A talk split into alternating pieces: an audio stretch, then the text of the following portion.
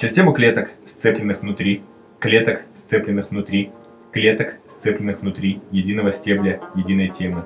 И ужасающе ясно, на фоне тьмы, высокий белый бил фонтан. Протокол Манды Карма запущен.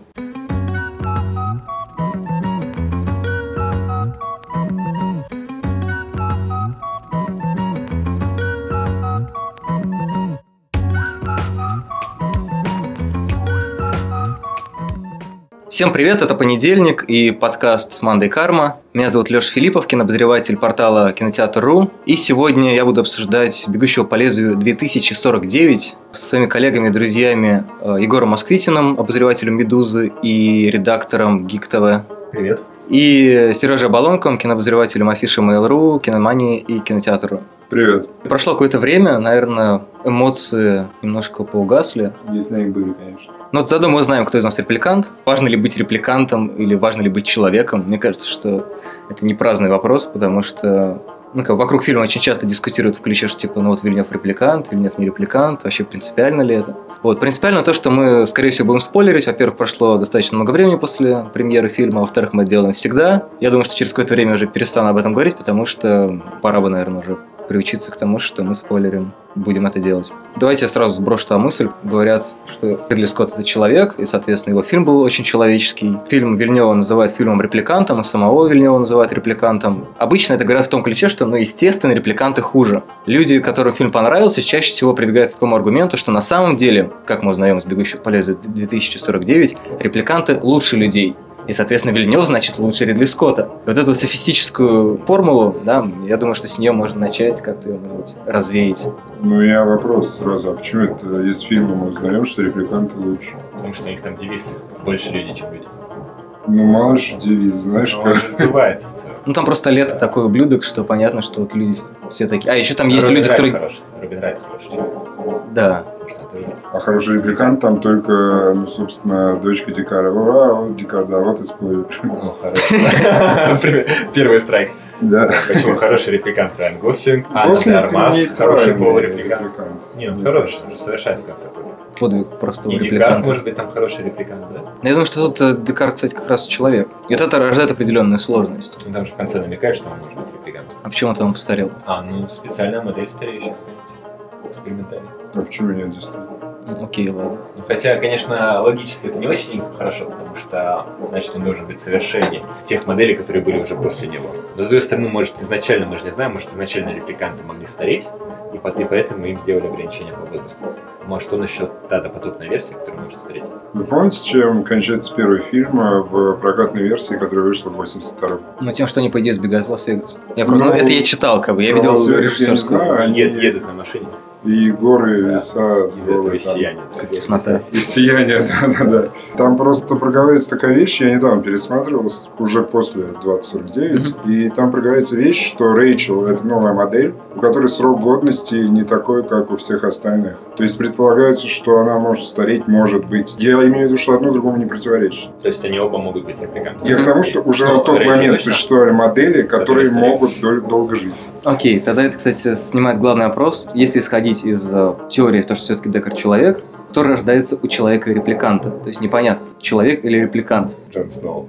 Да. Мне кажется, что и корпорация это злобно испытывает, проявляет интерес к Декарту именно в связи с тем, что это репликант, ну, в рамках этой вселенной, да, Мгм. и, соответственно, если они до Рэйчел не добрались, то хотя бы до этого доберутся и узнают, как репликанты размножаются. Иначе, ну, с какой точки зрения он им интересен. Я прям представляю эту сцену. Как вы размножаетесь репликанты? Тут Харрисон Форд, значит, расстегивает штаны. И ничего не получилось. Ну, все-таки он старенький, ну ладно. Да.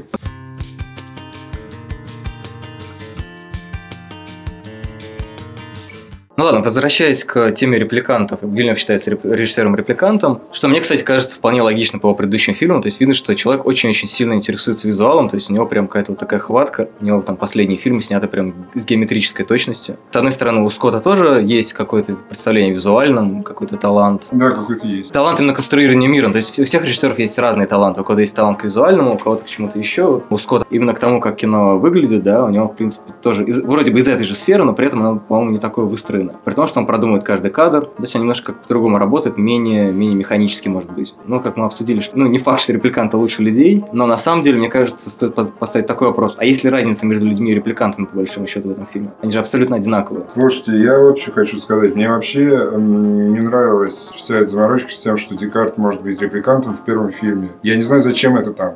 Вообще не знаю зачем. Поэтому существование второго я никак не могу оправдать. Поскольку он как бы говорит нам, да, он был репликантом действительно. Есть ли между ними разница? Ну, конечно, есть. Одни, как мне кажется, в первом фильме они притворяются, условно говоря, да, а вторые проявляют эмоции.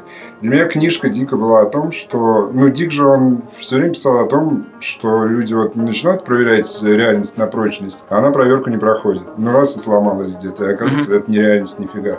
А в случае с электрововцами там речь не о реальности как таковой, а о наших эмоциях. То есть вот наши эмоции, они настолько наши, что их даже проверять не надо, да? Они наши, и они поэтому настоящие. А если они были спровоцированы чем-то, что нереально, как в случае с Рэйчел, да, ну, точнее, ее книжным прототипом, она же провоцирует Декарт на эмоции для того, чтобы добиться собственных целей. И в целом фильм можно тоже так трактовать. Рэйчел на самом деле не испытывала никакого интереса, никакой любви к Декарту. Там же есть прям, помните сцену в первом фильме, он ей говорит, скажи, что ты меня любишь. Я тебя люблю, говорит она довольно вяло. Давайте предположим, что она просто хотела свалить и, ну, своей цели достигла. И она уже думала о глобальной да, революции. Я, ну, про, револю, про революцию я не хочу даже думать, но для меня вот такая трактовка близка этого фильма, да.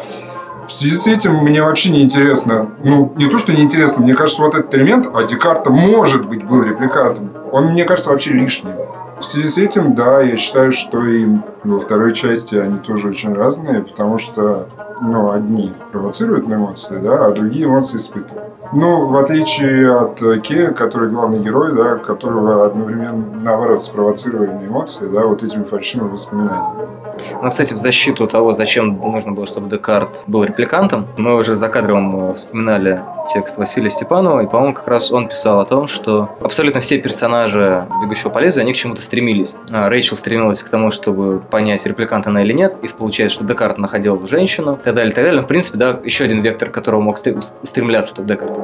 А, помимо того, что он находил женщину, это и тоже он естественным образом задавал вопрос, видя ее, человек ли я. По-моему, вполне естественно, когда ты понимаешь, что не все так просто, задаваться этим же вопросом. Принципиально ли, что репликант он или человек? Естественно, на самом деле, главная ирония вообще, в принципе, всей франшизы уже сейчас в том, что это абсолютно не принципиально. Между ними практически нет разницы, за исключением тех ситуаций, когда у них есть срок годности. Да, это тоже. Сейчас для франшизы это не важно. Вот я чуть-чуть хочу сказать. Для меня ветка Декарт и Рэйчел, она симметрична ветке э, с тремя репликантами сбежавшими. Ну, там Приз, э, Бетти и Зора, да? Третью зовут, да? Я не путаю. Которые приходят, ну, Зора уже мертва, да, а Бетти и Приз, они приходят к вот этому вот э, сотруднику Тайрелл. Э, и они его разводят на эмоции. Ровно так же, как можно предположить, Рэйчел разводит, просто, ну, более грубыми методами. Для меня эти ветки симметричны логично. Самая большая загадка, почему Рой убил этого ни в чем не повинного чувака, который делал глаза.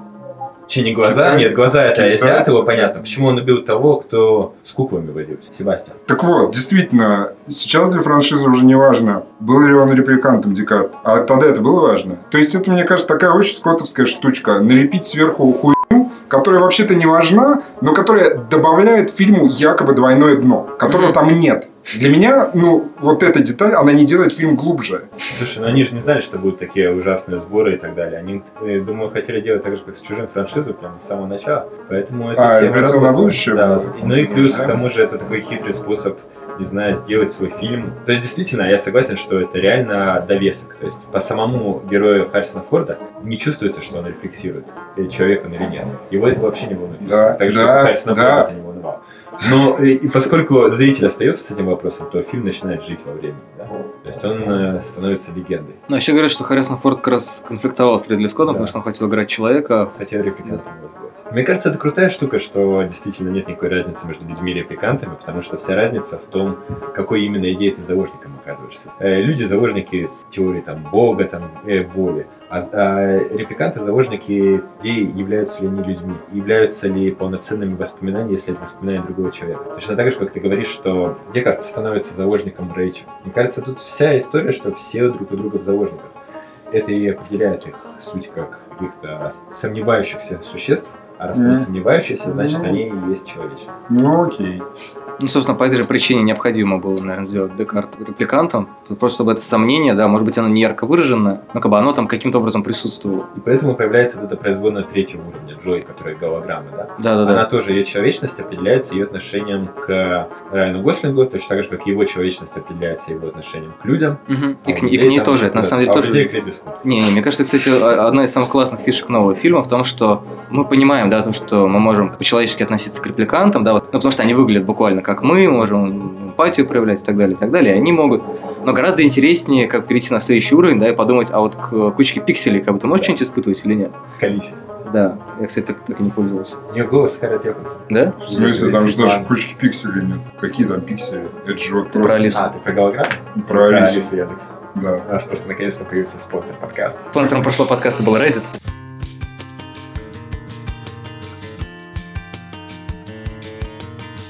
Те, Егор, я прочитал, зачем Гослингу этот пластырь на носу, да, то, что это, возможно, отсылка к э, китайскому кварталу.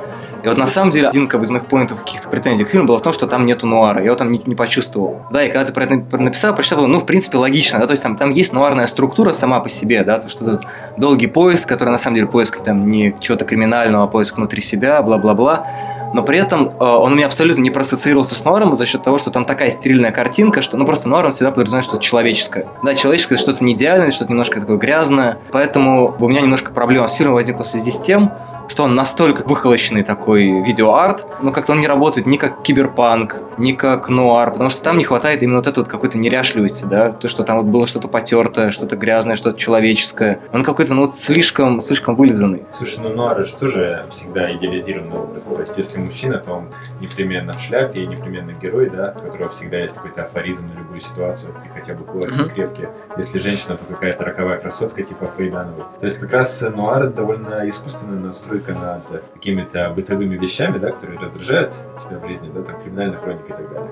А нуар это способ это все облагородить. Мне кажется, что как нуар, бегущий по лезвию, ну, первый в большей степени, второй в меньшей, но все-таки работает. На первой, безусловно, работа, я прям там, ну, я не знаю, у меня было ощущение, что там, вот, несмотря на то, что, да, нуар это абсолютно такая эстетическая величина, да, которая, безусловно, в довоенное, послевоенное время пыталась каким-то образом отчаяние, особенно американских граждан, передать, там все равно вот чувствовалось это вот, я не знаю, там как- какая-то вот, когда читаешь, смотришь нуар, есть ощущение, что он немножко липкий такой, некомфортный. Может быть, действительно исключительно ассоциативный какой-то момент, но вот в 2049 я этого не почувствовал. Мне показалось, что он как раз, да, ты понимаешь, там дети работают, э, значит, что-то они там где-то на заводе, репликантов ущемляют, Джои раздавили, все плохо, грязно, людям негде жить, хотя город огромный, такое ощущение, что- он полупустой. Там вот этот момент не очень понятен, во-первых, куда все делись люди, и есть как бы все равно много, да почему их много? Только в каких-то строгих улицах. И вот я читал у Владимира Захарова, по-моему, в Фейсбуке очень забавно, а куда типа подевались все китайцы, спросил он. То есть они как-то резко а, за 30 лет все куда-то подевались, и вообще как-то все резко поменялось, и вдруг вместо Китая Советский Союз там нарисовался. То есть как-то Вот, давайте поговорим, ответим на вопрос постоянной слушательницы Марии.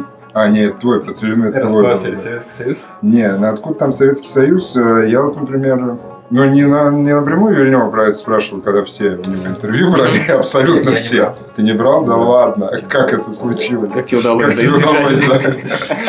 А, ты репликант. Я спросил, было ли в книге что-то, чего Вильневу не хватало бы в фильме Ридли Скотта. И он сказал, что cultural diversity, ну, что, дескать, там сплошные китайцы, а в книге много восточноевропейского влияния. Там же есть какие-то персонажи с советскими корнями, вы помните это? Там есть абсолютно, абсолютно точно с русскими именами героя. И есть э, один репликант, помните, там есть сюжетная ветка, которая резко обрывается, как это часто и дико бывает. Когда Декарта забирают в полицию и говорят, ты репликант, сейчас мы тебя тестировать будем. Он говорит, а куда вы меня везете? А вот у нас свой участок. Привозит свой участок, и до него доходит, что весь участок набит репликантами. Живых людей там нет. И вот, по-моему, чел, который его забирает, он как бы советский якобы офицер. Ну, он так себя подает, если я не путаю. И у него какое-то странное имя, фамилия, такие действительно, ну, якобы славянские. А, И Вильнев сказал, что вот отсюда и целина, и все эти вот... Ну, этом он абсолютно не развивает же эту линию. То есть я так понимаю, что Батиста, он там типа немножко играет такого сахаровского типа персонажа. Да, ну вспомни, он же в короткометражке, мне кажется, нужно про них поговорить будет потом, да, он книжечку там девочке дает, читай маленькая. Ну, когда, как известно, все. А, а я думаю, это просто такая дань уважения Филиппу Дику, который искренне верил, какую-то опубликовал даже книгу пророчеств, что там Советский Союз в 2010 году того-то добьется, в 2020 того-то. Я, я про то и говорю, что это, безусловно, дань уважения Филиппу Дику. Да? Куда китайцы при этом делись, я не знаю. Но откуда целина взялась, вот мне кажется, отсюда. Когда тут насколько проработан Дамир, они же там много короткометражек, есть таймлайн, можно зайти на сайт Road to 2049 и прочитать подробно, как, как что там Зачем было. мы сейчас на этой дороге? Тут 2049. Не все, наверное, доберутся, я думаю. Но куда торопиться? Вот, ну, короче, там все это вроде как описано, но при этом ты понимаешь, там огромное количество каких-то странных дыр. Вот эти вот революционеры, которые появились и исчезли. Они появились там в духе прям какого-то дивергента и так далее. Типа, Мне мы кажется, пришли дать вам франшизу. Да, Мне да, да. кажется, что даже... И при этом Вильнев это- говорит, что не будет никакого продолжения, ничего не хочет, потому что ты как бы читал сценарий вообще, чего? Мне кажется, что с Уоррисом то же самое, но с персонажем Джареда Лето. Что там с ним стало вообще, куда он делся и откуда он взялся, тоже такой Да, его так мало, что он явно нацелен на какую-то другую часть. Отдельный фильм какой-нибудь про него. Все знают, да, что Вильнев хотел туда Дэвид Боуи, но не успел. Ну, он бы его в Дюну тогда. Вместо Стинга. Ладно, пока есть пауза, можно добью про нуар. Мне кажется, что там все-таки есть этот элемент нуара, и есть три сцены, в которых э, он ощущается. Первая сцена — это возвращение Гослинга домой, абсолютно нуаровская сцена, да, и Джой, которая в самом первом своем проявлении Ну да, напоминает кстати. домохозяйку 50-х. Вторая — это когда выясняется, что то, кого не искали, э, то есть эта девочка, она все время была в центре внимания, это напоминает как раз китайский квартал, где он долго не мог понять, что это за девушка была, а это Да-да-да, была кстати. дочь инцест, дитя инцеста и так далее. И, наконец, но самая трогательная нуар-сцена — это когда на автопилоте Гослинг куда-то едет. Всегда в нуарах герой измотанный, уставший, едет куда-то в ночи, а тут он спит, а его машина везет. И это такой классный способ показать усталость всех этих героев нуара. По-моему, самая любимая сцена. Ну вот я говорю. Я. И поехал потихонечку к выходу на электрическом стуле. Ой, Электрический стул, что жестко. Да, чё- Вот, мне К как бы выходу. К какому выходу? тот случай, когда настолько не понравился фильм, что хотел покинуть зал любым способом. Нет, я согласен с тем, что там на каком-то сценарном уровне, на уровне сцен нуар есть. Да, я говорю именно про, про какое-то ощу- ощущение, да, то, что такое ощущение возник, возникало не от нуара. То есть потом, когда я начал прокручивать в голове, я понял, что там действительно были какие-то сцены, которые, по идее, должны были на меня сработать как нуар, но на мне они не сработали именно в рамках того, что мне казалось, что его там нету. Да, мне кажется, интересно это проговорить. У меня претензии не к тому, что нуар там не хватает, а к тому, что мир очень такой, как антисептиком обработан. Я это тебе говорил уже. Ну да. То ну, есть это то, что я проговорил, похожи. Вот я, на самом деле, пересматривал «Бегущего» недавно, уже после 20 Мне тоже после. А кстати. до этого я не смотрел его, ну, наверное, лет 8. Когда я новый посмотрел Вильнева фильм, мне показалось, что визуально он похож. А потом я пересмотрел старый и понял, что вообще-то не очень на самом деле. Какие-то внешние признаки есть, но улицы как будто такие все вычищенные. Даже проститутки такие, как будто их там отмыли каким-то, я не 2:0. знаю, Fairy. Все очень-очень-очень чистенькое, очень искусственное. Даже, более того, даже эта радиоактивная зона Лас-Вегас, даже она какая-то очень такая Такое ощущение, знаете, как в зоопарке бывает, там, не знаю, выдру поддерживает магазин такой-то, такой-то, а тут как будто, что спонсор Лас-Вегаса Cheetos. Спонсор радиоактивного осадка. А помните, был сериал с Карлом Урбаном а, и Майклом Гилли, назывался Almost Human, почти человек. И это было на самом деле как раз таки продолжение такое неофициальное бегущего по лезвию, потому что полицейский человек и полицейский робот вместе расследовали дела в Лос-Анджелесе 2047 что ли года. О, я, кстати, я Вот, хотел э, посмотреть. Он вышел в 2012 году, он, по-моему, шел всего один сезон и Мгм. закрылся. Но вот там тоже была эта проблема, что там будущее стало абсолютно стерильным. Я думаю, это все вот современный дизайн, это все из-за Думаешь? из-за iPhone. Просто, понимаешь, э, сериалы, мне кажется, они ну, чуть более ограничены в средствах, да? ну, а это может быть наоборот, мне кажется, следствием большого бюджета. Да? Что, то есть, ну смотри, э, как бы Ридли Скотт снимал на самом деле на коленке почти, да? А Вильнев, он заложник очень больших денег. Сколько? 150 миллионов. 145, 155, да, миллионов. Огромные деньги. Первого, Первого я забыл. Что-то 17 или 20 минут на повес. Просто смотрите, вот, например, эм, Терминатор первый, он же считается малобюджетным фильмом, да? А у него бюджет то ли 5, то ли 7 миллионов, 5 с чем-то. С учетом инфляции это 15. То есть надо сразу на 3 умножать. Ну или на 2,5. Получается, что первый на коленке не на коленке, но не такой Ну, дешевый. да. Так, а Он стоил тридцатку примерно. стоимость всего умножать надо. То есть это не работает. Это работает, Да, это когда как- ты сборы сравниваешь, а когда ты бюджеты сравниваешь, нет, потому что тогда и стоило все в три раза. Ну, в общем, короче, бюджет 30 миллионов Люди было первого. То есть, да, в пять раз, ну, без поп- всяких поправок, если брать вот так на тупую, то в пять раз меньше. Ну вот Терминатор, кстати, же похоже. Ну нет, так нельзя. Инфляция. Это вот вообще окей, вот такое да. сравнение не работает ни разу. Но все равно, он был, я думаю, был подешевле. Ну, окей, Конечно, даже, предположим, сотка, да, если Полтора. грубо. Не, ну там же видно, да, что там просто берется эта библиотека и все завешивается, распыляется звездка в воздухе, какие-то тени добавляются, дождь бесконечно. Моя То есть любимая история. очень дешево. это.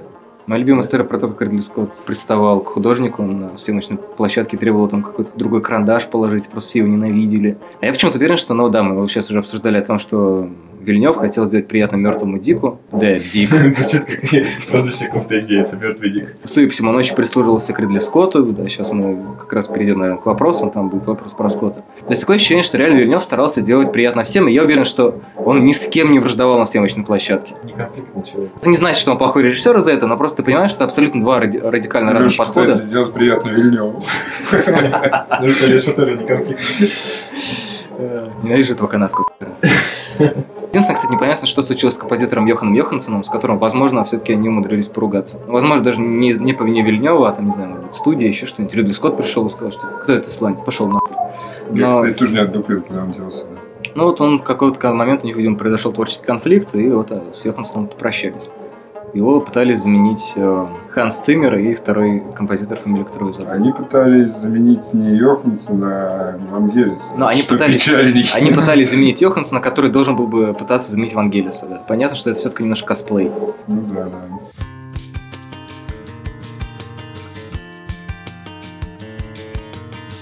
Ну и давайте, раз я уж упомянул вопросы, я периодически, ну не периодически, а каждый раз вывешиваю в пабликах ВКонтакте и Фейсбуке анонс следующего номера. И там можно задавать вопросы. В этот раз э, наша постоянная слушательница и участница подкаста про Копполу Мария задала аж целых дофига вопросов. Тут предположительно 4, но мне кажется, что их больше. Первый вопрос. Какую роль в создании фильма сыграл Ридли Скотт? Потому что линия живое против искусственного очень напоминает ту линию, которая была в «Чужом» и в «Прометее». Ну, в «Чужом завет». Мне кажется, что линия с э, лета, она прям очень сильно взята из Прометея. Да, мне кажется, это вообще все сделано под Скотта. Либо это было давление, либо это было уважение со стороны Вильнева, но это прям таки фильм Ридли Скотта. а. Слушайте, а при чем тут режиссер вообще? Сценарист, вы же помните, что тот же, что у первого, да? Сценарист тоже, да, Хэмптон Френчи. Где это Скотт, очевидно. Это прям очевидно. А вы знаете, что я вот не знал, кстати, когда Википедия меня спасла, что у э, первого фильма уже был сиквел в виде книги. Вышла она в 95 году, называлась она The Age of Human. Выясняется, что Рэйчел на самом деле была не репликантом, племянницей Тарелла, которая закосила под репликанта, чтобы отомстить дядечке и, собственно, развалить корпорацию. И в этом смысле, конечно, если бы они развивали эту идею, а в 99 году они пытались сиквел, ну, взяться за киносиквел, отталкиваясь именно от этой книги. Если бы они развивали эту идею, понятно было бы, откуда у Рэйчел дети. Речь о том, что в 2007, по-моему, Скотт заговорил о сиквеле. И очевидно, что он инициатор, и он э, мозг главный проекта, и все остальные там так банально пришли просто. Понятно, что вот ему близки эти идеи, он их развивает. А что он сам-то не снял? Занят чужим был, наверное, не знаю. Э, Чужие смысл в том, что в одной- хватало. да, в одной рецензии англоязычной смешные мысли даже видел, что Это одна вселенная? да, Да, видел, да, это да, очень да. вообще круто.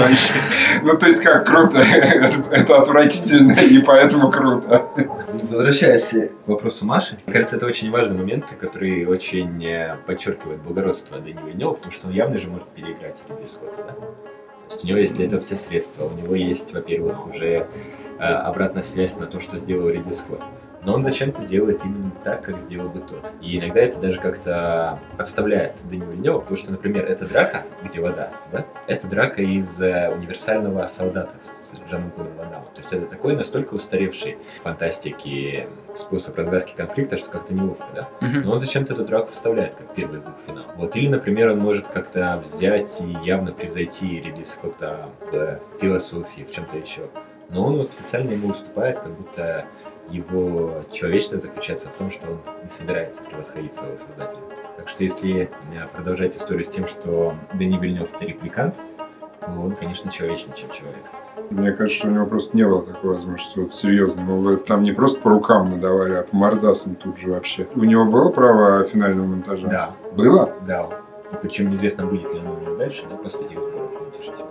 Но здесь у него было право. А, Но мне кажется, что очень громко сказано по поводу того, что он смог бы переиграть в плане философии, потому что мне кажется, что на самом деле тут парадокс, как бы, да. С одной стороны, Вильнев очень уважительно от- по отношению к Ридли Скотту. Кажется, что это такой очень Ридли Скоттовский фильм, снятый таким очень прилежным 50-летним канадским пареньком, который как бы очень боится то, что, э, значит, Ридли Скотт, который гораздо старше его, наснимал, соответственно, «Бегущего по лезвию», будучи моложе и так далее, и так далее. Видимо, вспомнит молодость, и у них случится сцена, как была между Харрисоном Фордом и Райаном Гослингом.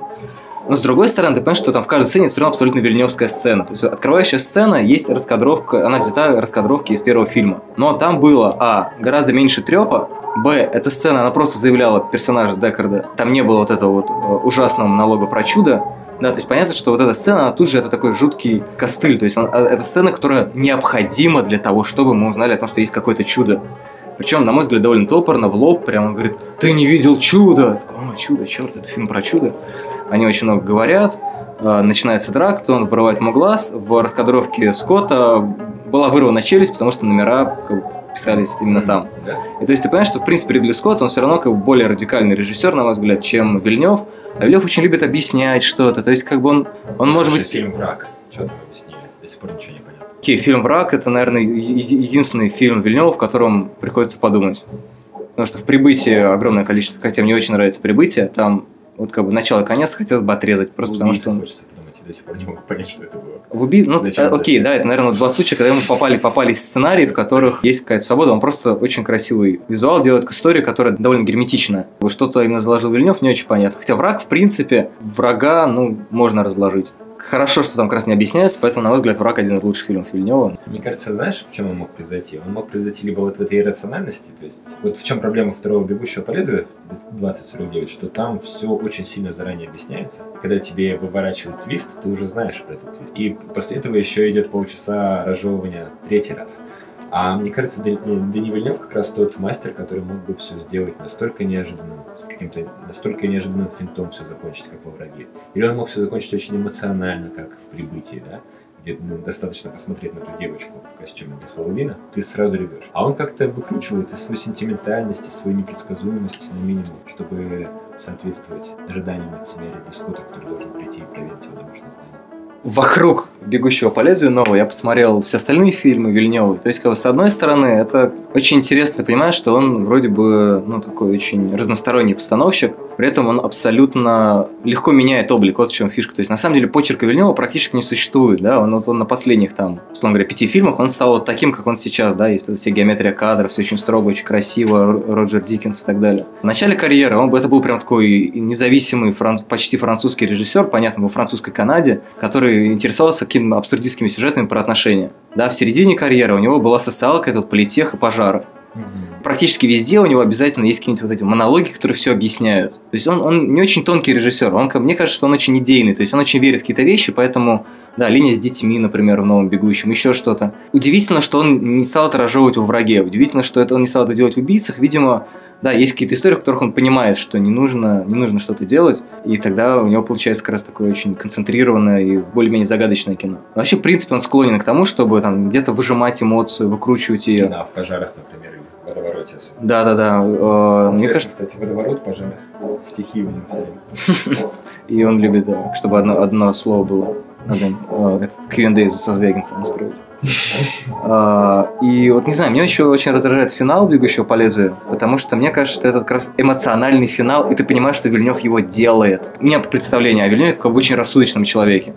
И он, мне кажется, не очень силен в эмоции, поэтому в тех моментах, когда нужно дать эмоцию, он немножко перестараться. И вот момент, когда Гослинг ложится на снег, когда нам показывают сначала его в профиль,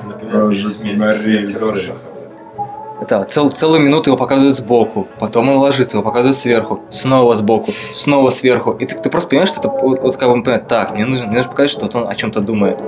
Окей, посмотрел на часы, подождал. Ну, не знаю, мне кажется, это очень сделанное просто все.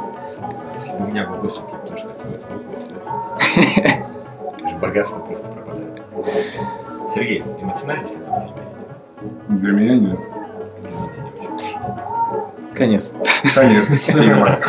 Меня что удивляет, вы все такие, ну вот Леша, ты особенности, да, он и так может, и так, у него почерка своего нет, и при этом вы все время о Вильнёве говорите, а вы не думаете, что ну, от сценария все в большей степени зависит, раз у него почерка своего нет? Ну, я как раз про это говорю, что в «Убийцах и враге» получается, что он пляшет от почерка, у нее есть какие-то визуальные фишечки, но по большому счету, вот какой у него сценарий, такой фильм. И возвращаясь к вопросу Марии, ну вот поэтому Ридли Скотт сплошной, а Вильнёва не видать. Блин, идиотическая претензия, мне кажется, за нее меня зарыть можно можно. Мне не нравится предельная серьезность что Скотта, что э, Вильнева.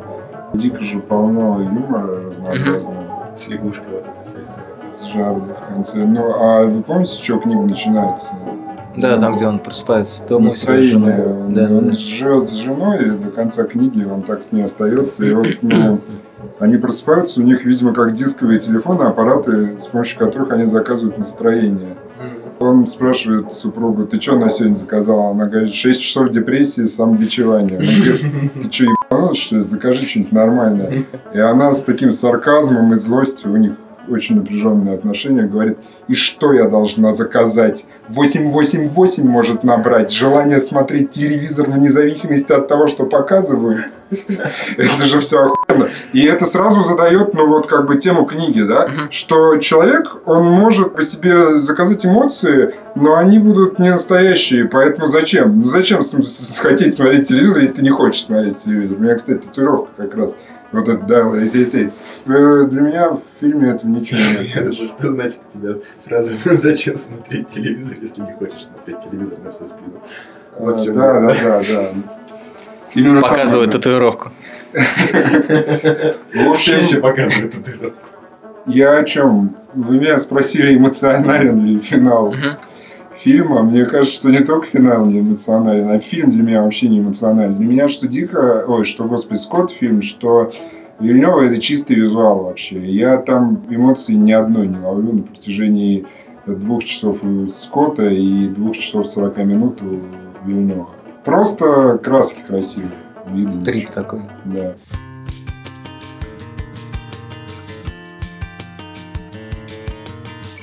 Ой, можно я еще не могу заткнуться? Простите, а вы видели из машины наверняка, да? Да, да, да. Для меня это высказывание на ту самую тему, которую я обозначил, да, и оно идеальное. Лаконичное, очень мало, компактно все. Мгм. Кстати, обратите внимание, Викандер робот и Фасбендер робот, и они поженились вчера. Поженились вчера? Ура! Ты говоришь, что ты на футболе был, которых родятся дети. а ты на самом деле был на свадьбе, да? Помните, с ним Тамада выезд. было- ну, они же познакомились, как это, «Свет в океане», да? вот Да, на да, да. Чудовищный фильм. Фильм про двух роботов на маяке. Кстати, не знаю, для меня на самом деле «Бегущий по лезвию», раз мы все равно игнорируем машинные вопросы, Передай ей хоть привет. 500 Маш, мы игнорируем твои вопросы, но мы передаем тебе привет. А, Егор не хочет. Ну, А, привет, нормально. Просто надо было кнопку нажать, все исправлю. Вот эта мысль про то, что репликанты очень похожи на людей, да, то есть у них есть какое-то самосознание и так далее, и так далее. В сегодняшнем дискурсе, да, когда у нас есть фильм «Она» с э, Йоханссон как раз и так далее, мы немножко по-другому на это смотрим. То есть мы уже не рассматриваем репликантов или там, знаю, искусственный интеллект как то, что тождественно нам. Мы понимаем, что э, из-за отсутствия тела или других характеристик тела, Искусственный интеллект круче. Ну, не то, что не, то, что не, только, не только круче. Серега осматривает свое тело, да? Спину. Убери глаза на. Второй, второй глаз на затылке, да. уже как бы мысль пошла дальше. А, она пытается рассматривать э, андроидов не только как копию человека, да, а как, может быть, нечто самостоятельное. И вот для меня мы уже назвали все по сиквелу, в общем-то, «Бегущего по лезвию», да, у каждого свой сиквел Blade Runner. И для меня такой фильм – это «Страховщик» с Антонио Бандерасом.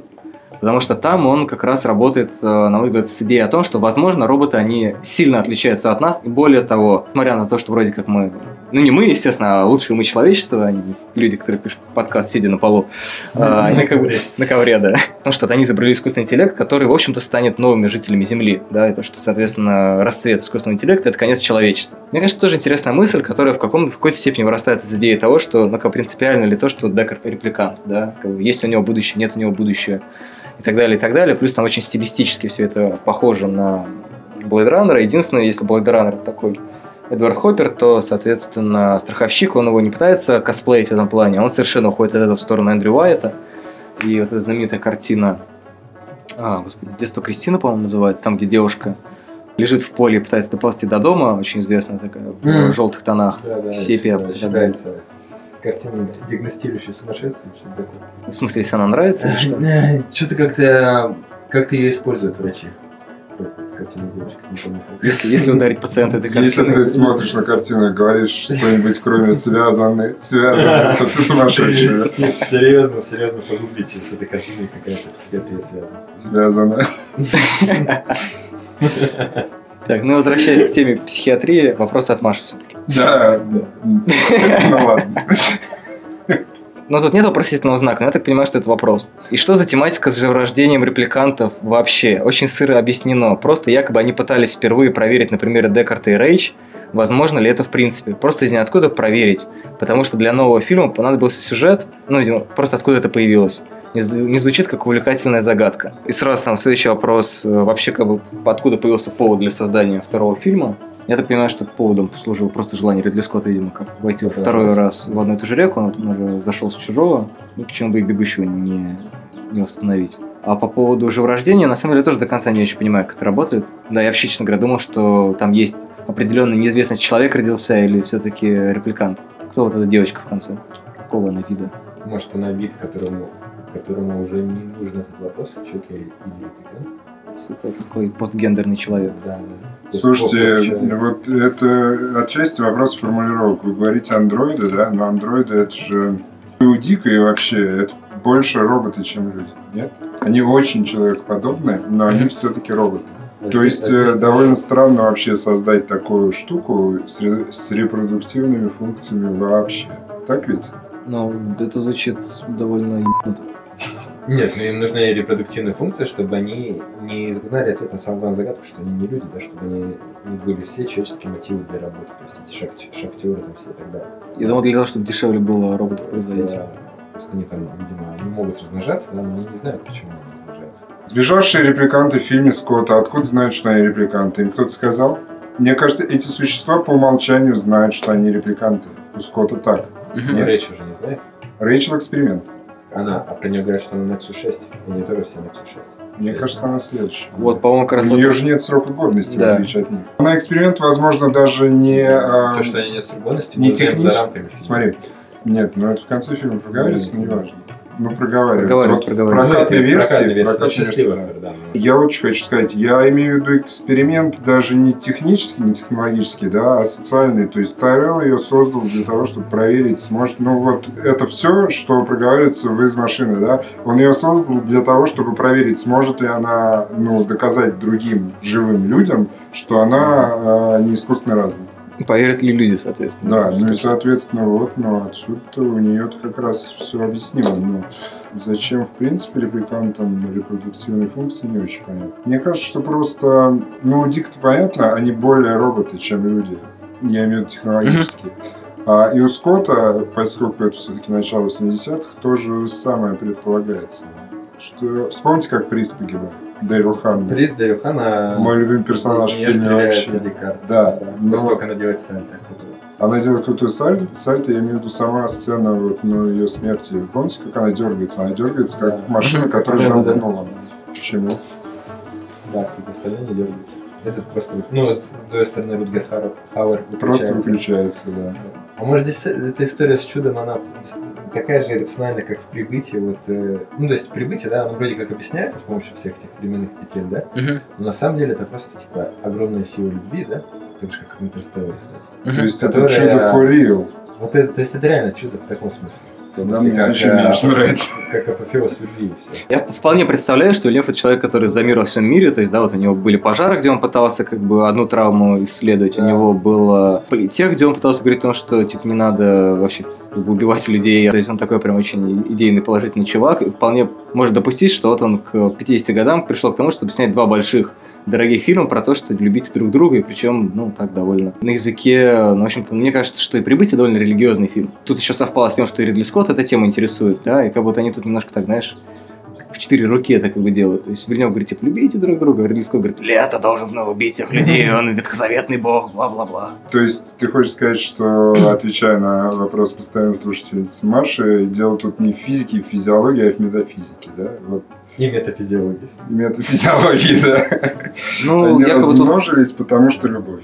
просто не, не очень понимаю действительно, как, как это работает, да, и вот версия Егора о том, что это можно, возможно, действительно чудо как чудо, то есть, которое невозможно поставить на поток. Ну, вот, да, я Хотя это действительно это превращ- А, превращается... поток невозможно поставить. А как любовь, их, чудо? любовь их сейчас всех охватит, а они давай там вообще. Ну, короче, это чудо в том же смысле, как э, вот, э, Иисус Мария. Там же тоже сложно технически объяснить, как.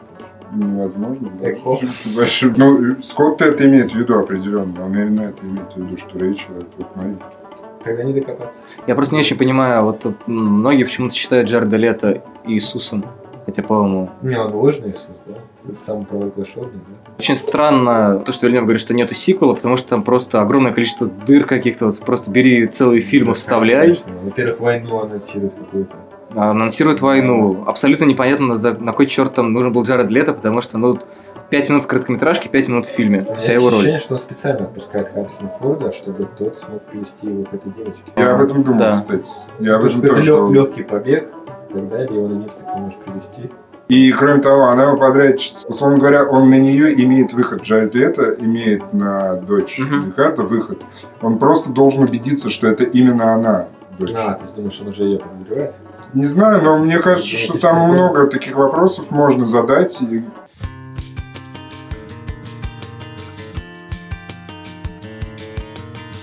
Следующий вопрос. Сколько можно возвращать Форда на экраны в одной и той же межгалактической роли? Старик выглядит шпекси до сих пор, да, но вроде уже enough. Ну, я не знаю, мне кажется, Харрисона Форда возвращают просто потому, что он снялся в огромном количестве великих фильмов, которые сейчас возвращаются. То есть я не думаю, что причина кроется в Харрисоне Форде, что он там где-то, не знаю, приходит к Ридли Скотту, Джорджу Лукасу и Стивену Спилбергу и говорит, ребята, ребята, давайте.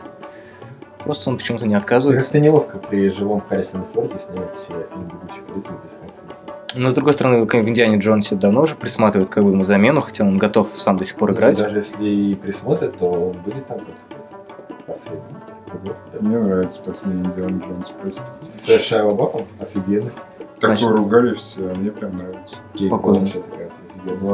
Полет в Куча всего. холодильнике, полет. Который Просто. просто все разнесли. Да, да, так да. не бывает. Вот это мне... Да как такое придумать? можно? Это же несерьезно вообще. Знаменитый Блин, да. реалистический фильм Индиана Джонс. Мне нравится еще потасовка, помнишь, закусочная, где две группировки, там спортивная, когда ладошник на драку разводят. Ну там прям много очень крутого вообще.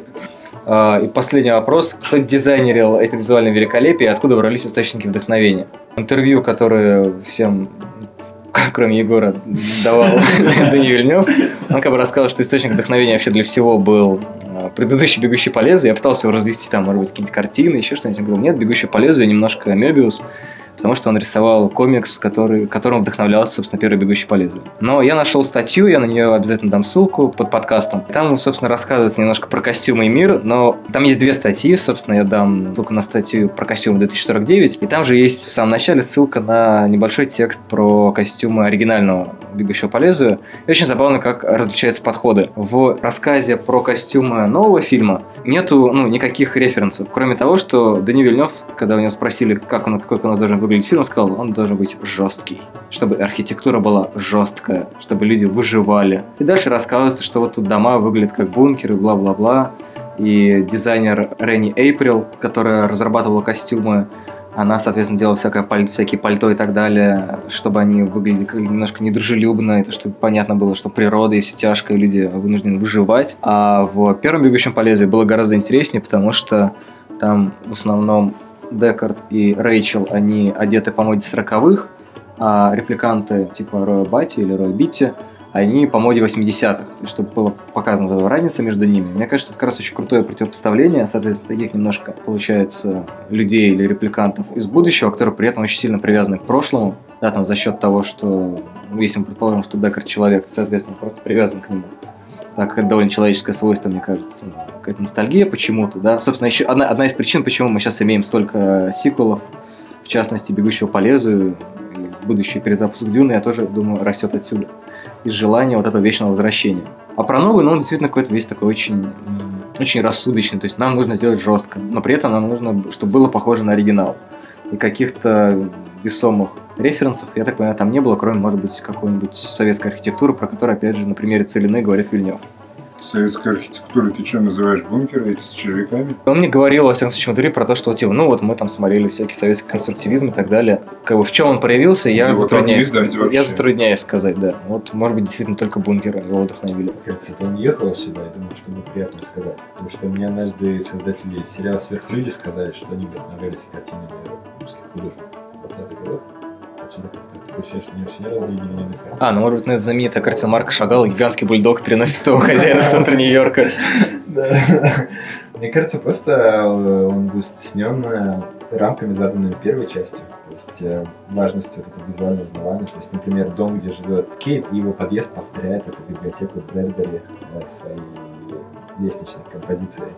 Или, например, э, вот там, где ну, в Лас-Вегасе это казино, к которому он идет мимо каких-то огромных статуй. Это нужно, чтобы подчеркнуть, э, что как бы ребенок, э, маленький ребенок, как себя чувствует ребенок в мире э, своих создателей. Да? Короче говоря, он в заложниках, мне кажется, у первого фильма всеми его образами.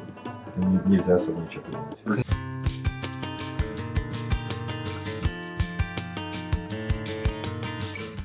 Короткометражки, не хочешь что-нибудь сказать? Ну, а что ты хочешь про короткометражки? Ну, я вот не видел мультик, мне было бы интересно, если бы ты про него что-нибудь чуть-чуть так вкратце, чем он тебе кажется лучше снятых сыном Ридли, Люком Скоттом пятиминуток этих. Люк Скотт обе снял, да? Да.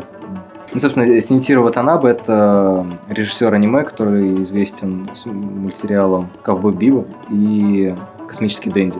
Более современная вещь. Получается, Вильнев, да, в чужих условиях, и Ватанабе в чужих условиях, но у него как-то получается все равно сделать это по-своему, ну, в первую очередь, потому что все-таки это была анимация.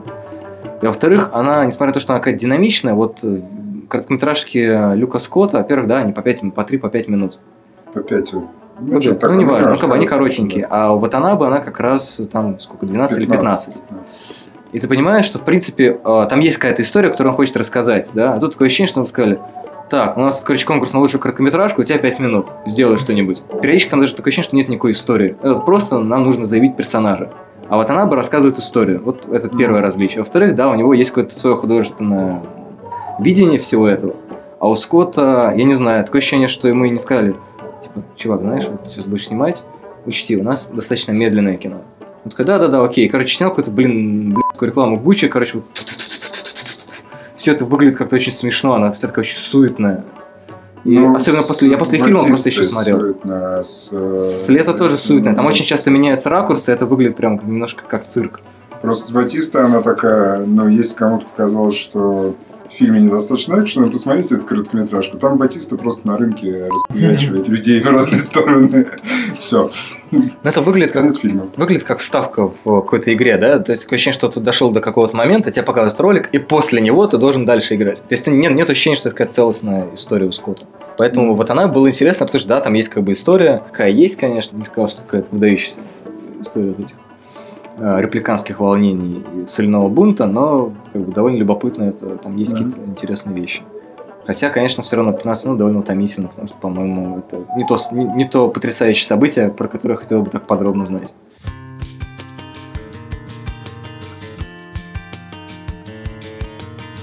Слушайте, ну, последок, может быть, обсудим как раз фильм 18+. В прошлом году и в этом часто обсуждали то, что, типа, вот фильм 18+, не собирают, да, поэтому их мало, а нам нужно взрослое кино.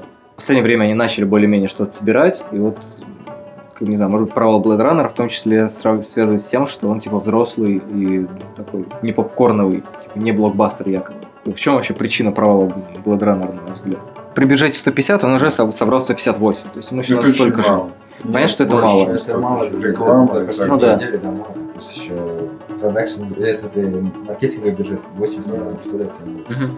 Сложно, не знаю, задним числом все могут наверное, объяснить. Вот, например, когда накануне выхода в прокат спрашивали, сколько соберет, я так прикидывал, соберет, наверное, побольше Завета, у Завета 33 миллиона. Соберет поменьше гравитация, потому что гравитация про любовь с очень конкретной звездой, который тоже вышел в октябре, там 50 с чем-то миллионов. И, наверное, соберет как примерно как Безумный Макс, который 45 миллионов, потому что тоже перезапуск очень старой фантастической истории. А в итоге бац, он собирает э, меньше всех. Он собирает, по-моему, как меньше даже завета или столько. сколько. Ну, у него о, мировой, 30 миллионов. мировой кстати, ну, 158. Нет, вот стартовый уикенд в Америке, А, как показательный самый. 30 миллионов, будет еще.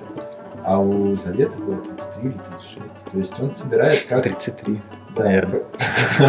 Да, 33. То есть он собирает как, как очередной чужой. И как это объяснить совершенно непонятно. Ну, задним часом уже можно понять, вот невнятно позиционировано, что и не про любовь, и не про войну, и не про осаду крепости. И там, что и первый и что идет долго, что дети будут. Ну, на самом деле все больше. Ну вот я выписал на самом деле, так как, возможно, смотрят, наверное, за тем, сколько собирает фильм 18+, да, принимая решение, будет ли больше таких фильмов или меньше. «Безумный Макс» при бюджете тоже, кстати, 150 миллионов собрал 378. Отряд самоубийц. А, Вот, кстати, «Отряд самоубийц». собрал 333 он собрал. А бюджет какой он был, не помнишь? Ну, бюджет явно какой-то грандиозный, но смысл в том, что может собирать. 18. Дэдпул, да, наверное. М, Вот я выписал Логана и Оно. Соответственно, Логан при бюджете 97 миллионов собрал 618, по-моему. Что, ну, как бы видно, да, что он прям заработал. Оно при бюджете 35 миллионов всего. 630 собрало, то есть больше, чем Логан. Чем половина из них где 60 миллионов. Мне кажется, оно это прям очень американская история. То, что им нужно было, они то и получили. По-моему, Вот американский снайпер са- а, один из самых кассовых фильмов с рейтингом 18+. Это чисто американский теоретическое. Сложно, в общем, объяснить, почему так мало собрали. Ну, на самом деле, да, это был такой сегвей к тому, что сейчас, типа, становится больше кино 18+, при этом, да, периодически это подростковое кино, по идее, как оно, например, да. В «Бегущем 2049» что именно привело к такому рейтингу? Я не знаю. Женщина голая в конце А, там еще женщина Там спарывает живот. И у голых статуй есть каблуки. Фетиш. 18. Кстати, нет, там, там на самом деле есть прям сцена, когда голые ноги у, кого- у Ро- Робина Райт, что ли, кто-то там разувается из женщины, но есть еще каблу- статуи с каблуками. Я помню, да. Я, при- я не очень понимаю, на самом деле, А что, нафига. каблуки это это показатель рейтинга? Нет, Леша просто удивляется, зачем там, в принципе, Да, такие каблуки. Знаю какое-то заключение, ребята. Людям, которые это терпели. Нам, что ли? Удовольствие получили. Я вообще давно хотел полежать со своей ногой. Что-то нужно заключить. Что будет с Дани Вильневым, например? Будет ли у него вообще право монтажа? Будет ли сиквел? По логике, по всему, я говорю, там есть огромные дыры для того, чтобы вставлять туда просто штуки три сиквела. Спокойно, абсолютно. Но, как бы непонятно, по сборам, судя по всему, либо он, если он будет через много лет, вряд ли его будет снимать Вильнев. Да, мне кажется, что сиквел будет, он будет через э, 35 лет, э, когда фильм Дани Вильнева «Бегущий по лезвию 2049» Станет э, приобретет культовый Мгм. статус. И называться будет 20... «Бегущий по лезвию» 21 что-нибудь уже. наверное. 84. 84, думаешь?